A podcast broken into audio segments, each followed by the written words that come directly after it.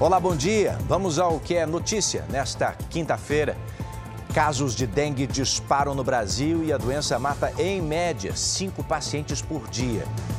E pelo menos 20 pessoas ficam feridas no terceiro dia seguido de ataques aos portos da Ucrânia. Eu te conto os detalhes agora, no Jornal da Record.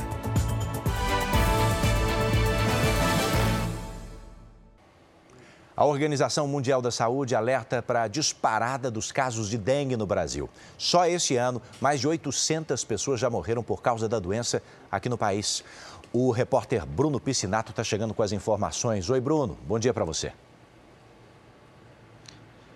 Oi, Edu, bom dia para você. Somente neste ano no Brasil foram registrados 2 milhões e 300 mil casos de dengue. Isso representa quase 80% dos casos registrados em toda a América Latina. Só aqui na capital paulista, 10 pessoas morreram de dengue esse ano, o maior número desde 2015. Vale a pena a gente lembrar que já existe vacina contra a dengue, mas infelizmente somente aplicada na rede particular. Edu? Importante, obrigado, viu, Bruno? E olha, o presidente Lula sanciona hoje o programa de aquisição de alimentos, que permite ao governo comprar produtos de agricultores familiares sem licitação. A Vanessa Lima está chegando com os detalhes. Eh, Vanessa, bom dia para você. Como é que vai funcionar isso? Bom dia, Edu. Os alimentos comprados pelo governo serão destinados às pessoas em situação de insegurança alimentar e nutricional, ou seja, pessoas que têm dificuldades financeiras em comprar os próprios alimentos, e também à rede pública de ensino e instituições assistenciais. No caso da merenda escolar, a previsão é que pelo menos 30% dos alimentos sejam comprados por meio do programa.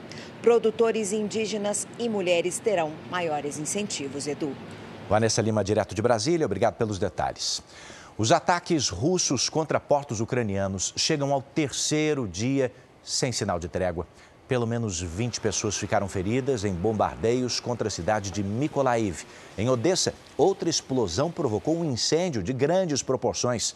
A União Europeia disse hoje que os ataques nas instalações de armazenamento de grãos ucranianos podem provocar uma nova crise alimentar no mundo inteiro. Na Índia, deslizamentos de terra provocados por uma tempestade deixaram pelo menos 10 mortos. As equipes de resgate fazem buscas por mais de 100 moradores que, segundo os parentes, sumiram. O mau tempo dificulta o acesso às áreas atingidas. Centenas de casas foram levadas pela lama. A Nova Zelândia reforçou a segurança na capital Auckland após um ataque a tiros deixar três mortos poucas horas antes da abertura da Copa do Mundo Feminina. Um suspeito é um homem de 24 anos. Ele foi morto pela polícia no centro da cidade. Hoje, depois da festa de abertura, a Nova Zelândia venceu a Noruega por 1 a 0. Você pode acompanhar todos os boletins JR 24 horas, agora também em plataformas de áudio, viu? Outras informações logo mais às 8h40 com Mariana Godoy e eu. A gente espera você.